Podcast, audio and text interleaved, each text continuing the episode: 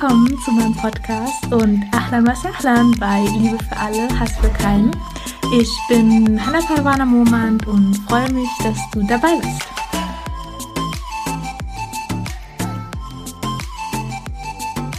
Assalamu alaikum und herzlich willkommen zu einer neuen Podcast-Folge Liebe für alle, Hass für keinen. So, so schön, dass du hier bei meinem Podcast-Kanal bist und dass wir heute mit zwei spirituellen Krankheiten weitermachen können. Wenn du ganz neu bist, ich bin gerade dabei, spirituelle Krankheiten zu besprechen, dass du einen ehrlichen Blick nach innen nehmen kannst und genau da einfach für dich reflektierst, was trifft vielleicht auf mich zu, was nicht. Und genau heute soll es um zwei spirituelle Krankheiten gehen. Und zwar einmal das schnelle Verurteilen und dann auch noch auf die Eitelkeit werde ich eingehen. Dann würde ich sagen, legen wir gleich los und zwar mit dem schnellen Verurteilen. Also dem schnellen Verurteilen sind wir eigentlich tagtäglich ausgesetzt und Imam Maulud spricht von etwas, das man schnell macht, jedoch sehr schädlich ist in Beziehungen aller Art, also sei es in der Freundschaft, in der Familie, generell zu den Menschen, die einem tagtäglich begegnen und auch sich selbst gegenüber. Und es gibt ein schönes Sprichwort aus den USA und zwar heißt es, kluge Köpfe sprechen über Ideen, mittelmäßige über Vorgänge und schwache über andere Leute. Also das Gespräch über andere Leute, indem man halt schnell verurteilt, indem man sich auch aus den Worten ein Urteil über andere Menschen bildet, dem begegnen wir eigentlich tagtäglich und deswegen ist es nochmal umso wichtiger, da wirklich ja, reflektiert mit sich selbst zu sein und sich dem bewusst zu sein und sich von dem nicht allzu schnell verleiten zu lassen. Also damit durch das Gespräch der anderen eine schlechte Meinung dann über diese Person zu haben und das aufbauend auf grundlosen Annahmen und ja, dann damit andere zu verdächtigen. Weil damit erlaubt man, dass diese Mutmaßung ins Herz gelangt ohne irgendwelche Fakten dafür zu haben.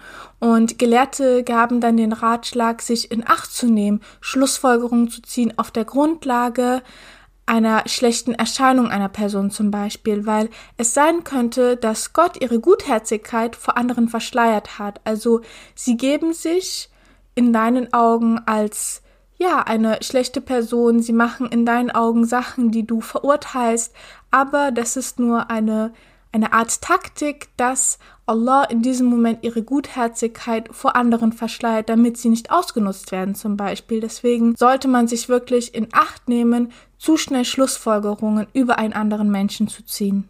Und auch im Koran in der Surat Hujurat in der Ayah Nummer 12 steht, ihr Gläubigen, lasst euch nicht zu viel auf Mutmaßungen ein. Mutmaßungen anstellen ist manchmal Sünde und spioniert nicht und sprecht nicht hintenrum schlecht voneinander. Also, dass man nicht spionieren soll, hängt damit zusammen, dass man ja gewöhnlich nur spioniert, wenn man jemanden verdächtigt, also von jemanden schlecht denkt und ihm dann hinterher spioniert, um dann seine Fehler aufzudecken und die dann in dem Freundeskreis oder vor ihm breit zu treten. Es gibt dann aber auch noch das Nachforschen. Mm, das ist in Ordnung, weil das Ziel ist ja nicht, dass man den Fehler des Menschen aufdecken möchte.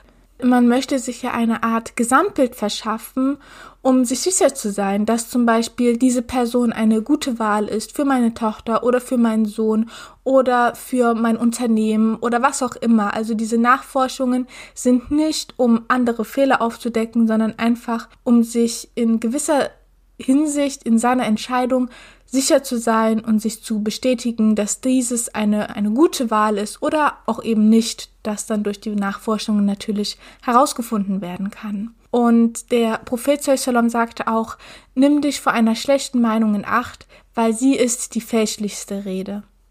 Also, wenn du etwas Schlechtes über jemanden hörst, dann frage immer nach Beweisen und glaube nicht einfach Dinge auf der Grundlage von Aussagen anderer Menschen, sondern gehe dir da wirklich nochmal, ja, versuche die, die, die Person persönlich kennenzulernen und gehe ansonsten immer von, von dem Besten dieser Person aus und ja, auch dieses Verstehen, warum handelt der Mensch so, weil oft ist es so, dass wir ja Dinge machen, die wir ja nur machen, weil sie uns so beigebracht wurden oder weil wir sie nicht anders kennen. Aber deswegen können wir diesen Menschen nicht verurteilen, weil er weiß ja gar nicht, das, was er gerade macht, ist etwas Schlechtes. Er kennt es halt nicht anders. Oder er weiß, dass es etwas Schlechtes ist, aber er ist gerade in diesem Prozess der Veränderung, in dem er sich versucht, ja, einfach in Zukunft zu ändern und er ist gerade am Anfang. Deswegen, ja, einfach diese schlechte Meinung, diese Mutmaßungen über anderen aufzustellen, ist einfach die fälschlichste Rede. Und um deutlich zu machen, welche Folgen das Reden hinter dem Rücken hat, möchte ich jetzt gerne eine Geschichte aus der Sira des Propheten sallallahu alaihi wasallam teilen. Und zwar geht es um die Lüge, die über Aisha radiallahu anha verbreitet wurde. Und zwar war es so, dass der Prophet sallam Medina nie verlassen hat, ohne eine seiner Frauen mitzunehmen. Und er hat das dann immer per Los entschieden. Und bei dieser Expedition fiel das Los dann auf Aisha radiallahu anha. Also ging Aisha radiallahu anha mit dem Propheten mit zu dieser Expedition und zu dieser Zeit hatte Allah subhanahu wa ta'ala dem Propheten sallam schon offenbart, dass seine Frauen einen Hijab tragen müssen. Und ganz kurz auf das Thema Hijab, also ich weiß nicht, warum mittlerweile das Wort Hijab für das Kopftuch verwendet wird, weil eigentlich ist ein Hijab ein, ein Vorhang, also man kann die Person gar nicht erkennen. Und das Kopftuch, das ist dieses Chimar, also das, was man auf dem Kopf ja trägt und sich um seine Brust schlägt. Und das wird auch im Koran in der Surat An-Nisa spricht über das Chimar und nicht Hijab. Also Hijab ist ja ein Vorhang und genau das wurde zu dieser Zeit schon dem Propheten sallam offenbart, dass seine Frauen einen Hijab tragen müssen, also dass die anderen sie gar nicht erkennen können.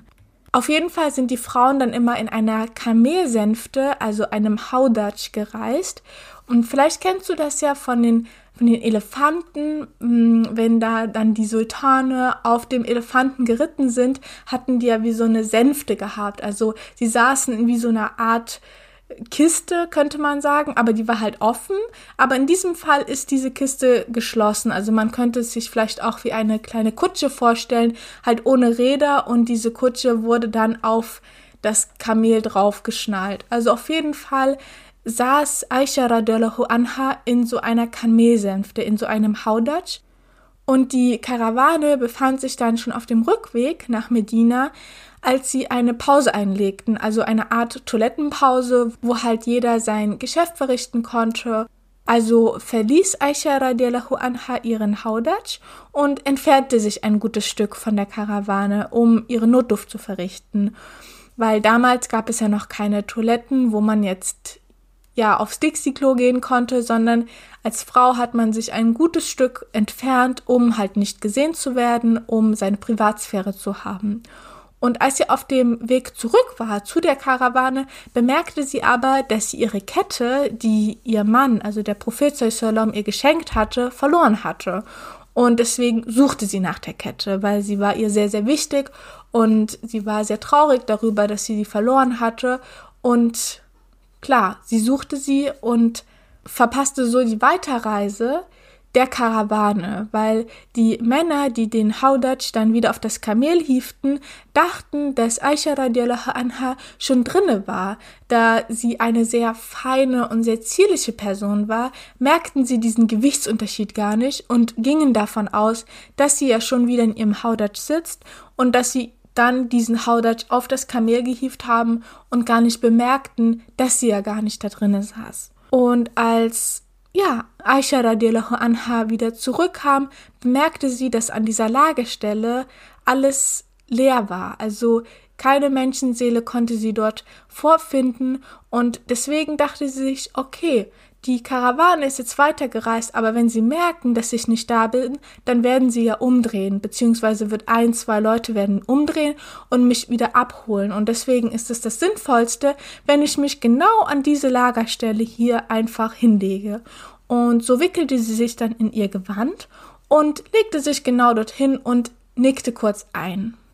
Dann kam Safwan ibn Mu'attal Und damals gab es immer einen Nachreiter. Also Safwan war in diesem Fall der Nachreiter, der dann so circa einen Tag hinter der Karawane oder einen halben Tag hinter der Karawane ritt und einfach abcheckte, ob alles in Ordnung war, ob nichts verloren wurde. Und genau, auf jeden Fall sah er, dass Aisha radiallahu anha dort ja lag und er erkannte sie, weil er kannte sie schon vor dem Gebot des Schleiers und rief dann aus, wir gehören zu Gott und wir kehren zu ihm zurück, die Frau des Propheten. Als Safwan dann bei Aisha radiallahu anha ankam, holte er dann sein Kamel und bat sie dann aufzusteigen und hielt sich dabei aber von ihr fern und sie redeten auch sonst kein Wort miteinander. Und dann machten sie sich sehr schnell auf den Weg, weil sie wollten die Karawane so schnell wie es ging, wollten sie die einholen ähm, aber die Karawane bemerkte auf der ganzen Strecke nicht, dass Aisha radiallahu anha fehlte und erst am Morgen erreichten sie dann die Karawane, als diese dann Halt machte. Und als Safwan und Aisha radiallahu anha die Karawane dann erreichten, verbreiteten die Heuchler, also die Al-Munafiqun, ihre Lügen über sie und das ganze Heer geriet somit in Aufregung. Also ja, sie verbreiteten das Gerücht, dass die beiden etwas miteinander hatten und auf einmal redeten alle genau über dieses Thema. Das Problem war aber, dass Aisha radiallahu anha von dem Ganzen gar nichts mitbekam, da sie kurz darauf schwer krank wurde und daher die ganze Zeit zu Hause war und ja nicht die Möglichkeit hatte rauszugehen, um dieses Gerücht auch mitzubekommen. Und ihre Familienmitglieder hatten ihr auch nichts gesagt. Also das Gerücht war schon bis zum Propheten Sallam und ihren Eltern vorgedrungen, aber sie haben ihr einfach nichts gesagt. Also sie wollten nicht, dass sie dann vielleicht noch kränker wird. Sie wollten erstmal, dass sie sich erholt von ihrer Krankheit und Aisha radiallahu anha spürte aber, dass der Prophet sallam nicht mehr so freundlich zu ihr war, weil wenn sie sonst krank war, dann hat er sich besonders um sie gekümmert und ja, diese Aufmerksamkeit fehlte ihr nun. Also sie merkte, dass ihr Mann sich nicht mehr so um sie kümmerte und dass ihr Mann auch immer ihre Mutter fragte, wie es ihr ginge und sonst nichts. Also er kam nicht zu ihr, weil er wusste einfach, dass wenn ja, meine Frau, wenn Aisha radiallahu mich fragt, warum ich so komisch bin, was soll ich ihr dann sagen? Und deswegen hat er immer versucht, einen guten Abstand zu ihr zu halten und so kurz wie möglich auch da zu sein, dass es nicht zu solchen Fragen kam. Und das tat natürlich Aisha radiallahu sehr im Herzen weh. Also sie spürte, dass sich ihr Mann immer weiter von ihr entfremdete und sie wusste gar nicht, warum, was sie getan hatte. Und sie hatte so einen, einen Schmerz in ihrem Herzen und sagte dann, kannst du mir bitte erlauben, dass ich zur Pflege ins Haus meiner Mutter kommen kann? Weil sie hat es dort nicht mehr ausgehalten. Sie konnte nicht mehr, ja, das mit ansehen, dass der Prophet sallam dann zu ihr kam und nur ganz kurz verweilte und wieder ging der Prophet sallam hat gesagt, klar, du kannst zu deiner Mutter gehen, zu deinen Eltern gehen und dann ist sie dann zu ihren Eltern gegangen und wurde dort an auch wieder gesund. Und dann kam es zu einem Ereignis, wo sie dann von den Gerichten erfuhr. Und zwar hatten damals die Araber noch keine Toiletten im Haus, also sie ekelten sich davor und daher gingen sie dann immer außerhalb der Stadt um ihr Bedürfnis zu verrichten. Und die Frauen pflegten dies auch nachts zu tun, also ging Aisha radiallahu anha eines Abends mit um Mista, also der Mutter von Mista, ähm, los, um ihre Notdurft zu verrichten. Und auf dem Weg stolperte dann um Mista über ihr Kleid und rief aus, soll Mista fallen. Also sie hat etwas ja, ich glaube, die Übersetzung ist auch nicht sehr gut. Also im Arabischen ist es noch etwas, ja, etwas sehr Beleidigendes. Und deswegen hat Aisha radiallahu anha gesagt, beim ewigen Gott, so spricht man doch nicht über einen Auswanderer, der bei Badr gekämpft hat.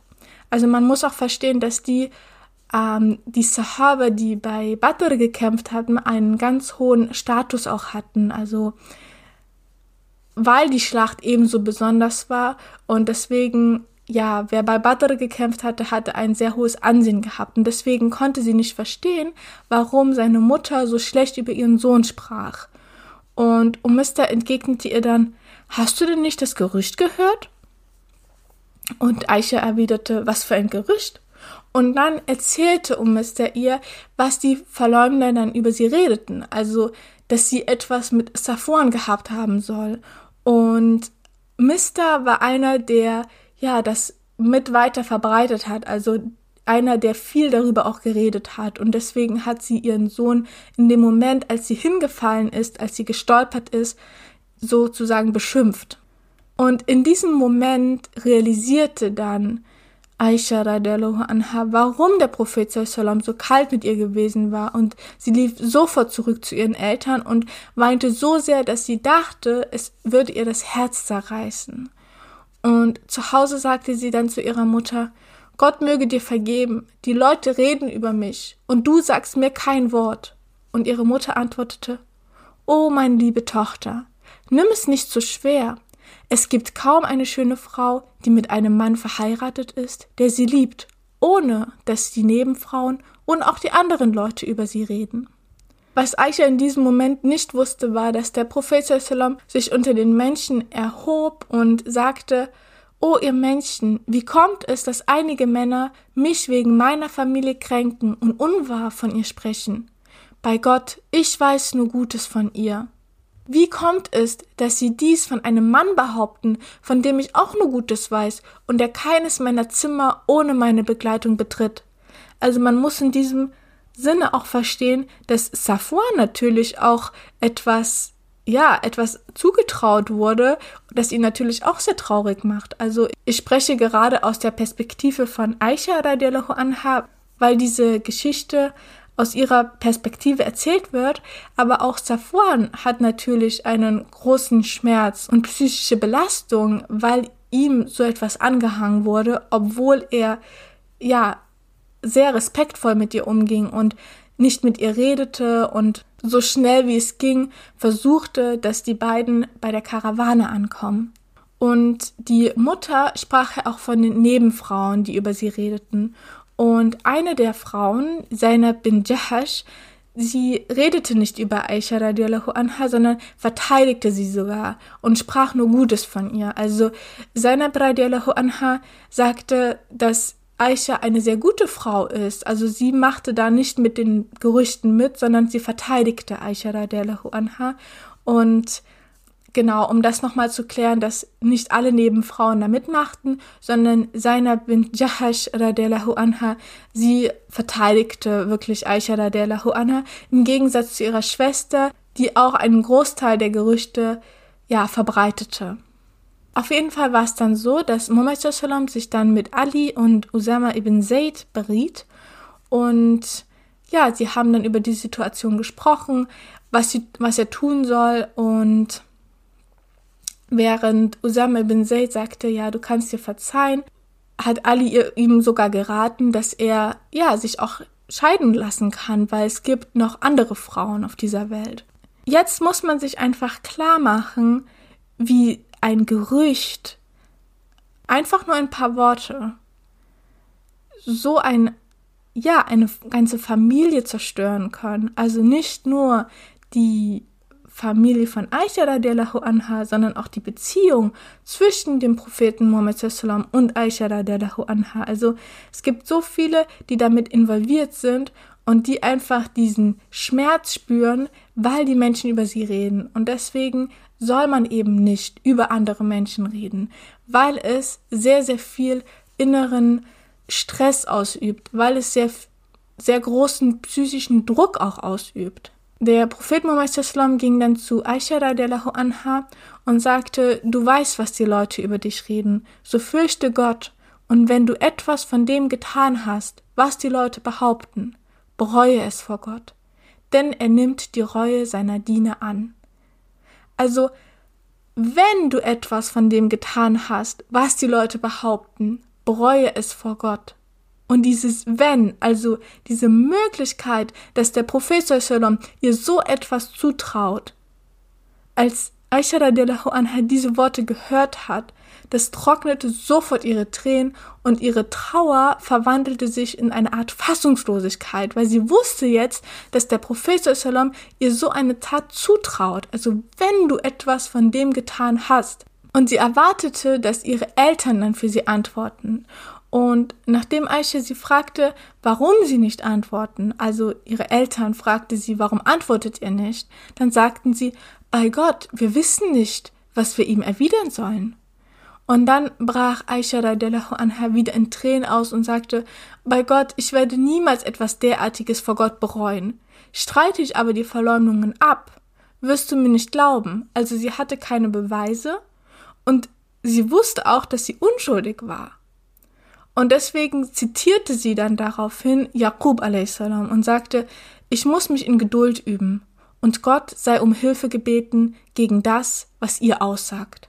Also sie war jetzt in einer Situation, wo sie spürte, okay, mein eigener Mann traut mir so etwas zu, aber ich kann es auch nicht beweisen, dass ich es ja nicht gemacht habe. Und deswegen sagte sie dann, ich muss mich in Geduld üben und Gott sei um Hilfe gebeten gegen das, was ihr aussagt, weil sie wusste, dass nur Allah ihr jetzt in dieser Situation helfen könnte, weil Allah weiß ja, was wirklich passiert ist. Und Muhammad wollte sich dann erheben, als dann eine Offenbarung von Allah zu ihm kam. Und nachdem der Prophet die Offenbarung erhielt, sagte er, Freu dich über die Botschaft, Aisha. Gott hat deine Unschuld offenbart. Aisha war das natürlich klar. Sie wusste, dass sie ja nichts getan hat. Deswegen hatte sie auch keine Angst oder irgendwelche Befürchtungen, als die Offenbarungen zu dem Propheten sallam kamen.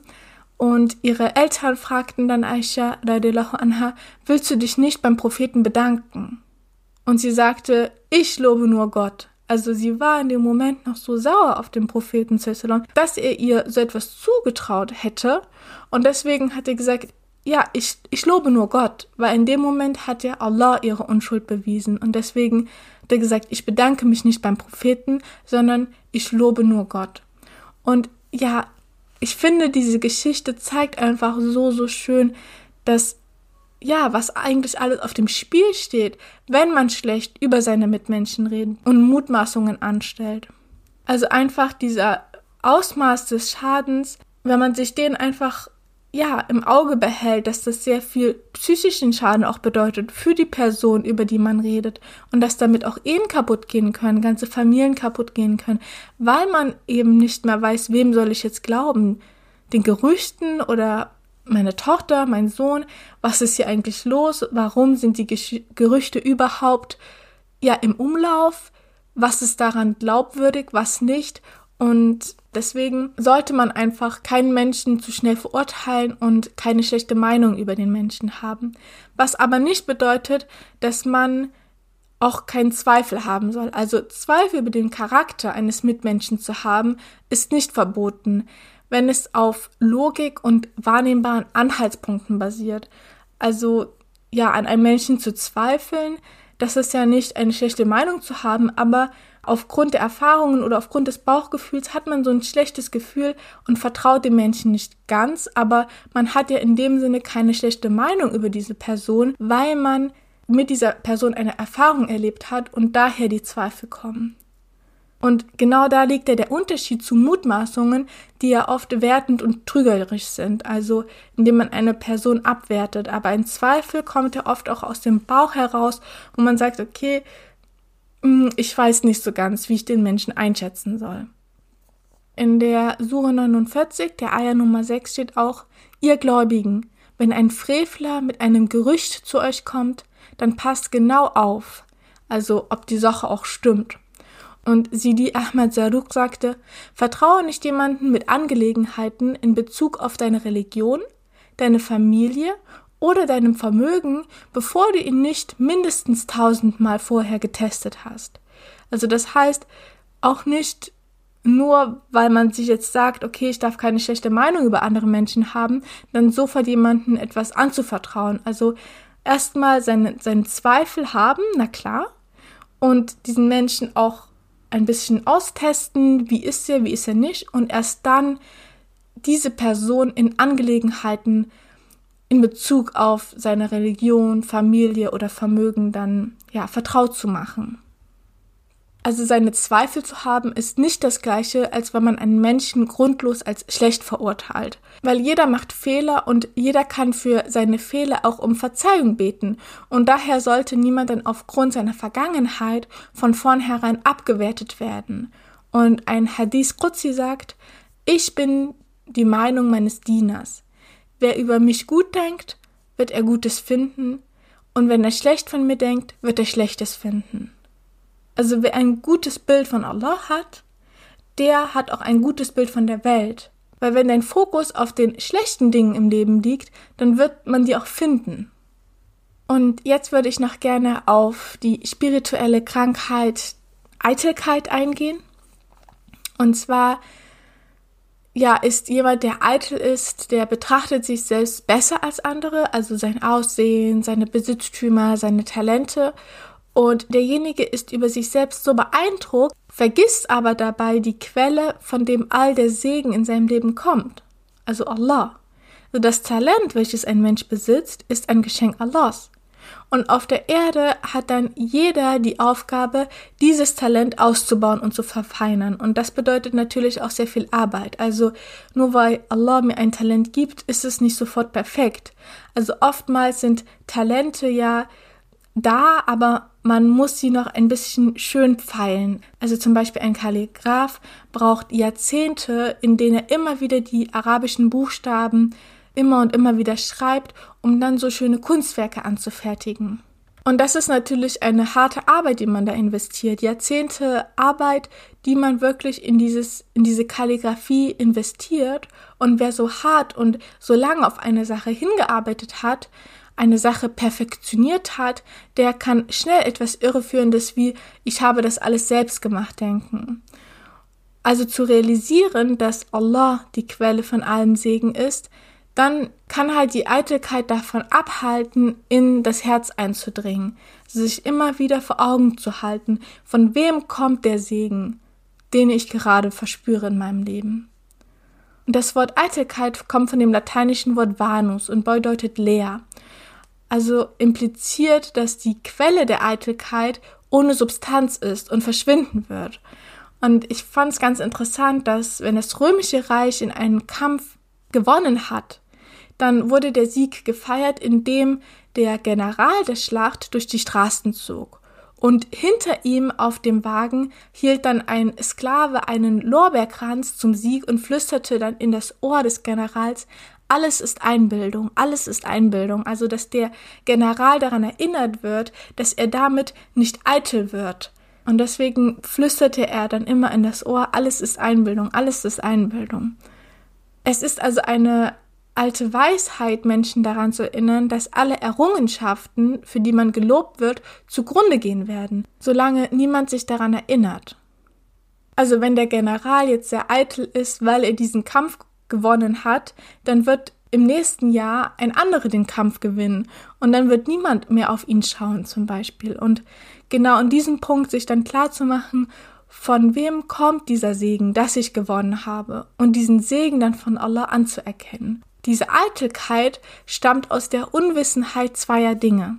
Und zwar einmal, dass Gott allein ist der Gestalter und Geber von Segen und zum anderen, dass wir Menschen nichts erreichen können, ohne Gottes Willen und seinem Segen. Also wer etwas erreicht hat im Leben, der sollte sich an Allah erinnern und ihm dankbar sein und nicht mit Überheblichkeit dann prahlen, denn wenn wir vor Allah nicht demütig sind, dann wird Allah uns demütigen. Also sich vor Augen zu behalten, dass aller Segen, den wir haben, von Allah kommt und dass wir ohne Gottes Willen und ohne Gottes Segen eigentlich nichts erreicht hätten auf dieser Welt ja, mit diesen Worten würde ich diese Podcast-Folge auch gern abschließen. Ähm, ja, ich hoffe, ich konnte dich inspirieren und dass du gerade bei dem Thema schnelles Verurteilen ja in deinem Alltag mehr Bewusstheit auf dieses Thema hast, dass du sofort merkst, sofort deine Alarmglocken angehen, wenn jemand etwas Schlechtes über jemand anderen sagt, dass du dann sagst, hey, warum ist das so? Was hast du mit ihm erlebt, warum redest du so von ihm? Und dich dann auch selber ja davon überzeugen, ist der Mensch wirklich so, ist er nicht so? Und damit diese schlechte Meinung nicht weiter ausbreiten, sondern dort ersticken, wenn wir jemanden hören, der schlecht über jemand anderen redet, dann wirklich auch sagen, hey, warum redest du so von ihm? Klar, das erfordert Mut, das erfordert auch, dass wir uns darüber bewusst sind, dass wir auch merken, wenn wir selber über jemanden schlecht reden, uns dann auf die Zunge beißen und sagen, hey, war mein Fehler, wollte ich jetzt nicht sagen. Und genau, ich hoffe, ich konnte dich inspirieren, ich konnte dir ein paar gute Gedanken mit auf den Weg geben. Teile den Podcast gerne, wenn er dir gefallen hat, wenn du Menschen kennst, die darüber auch informiert sein sollten. Und bewerte den Podcast auch gerne und wünsche dir damit einen wunderschönen Tag. Ma salam.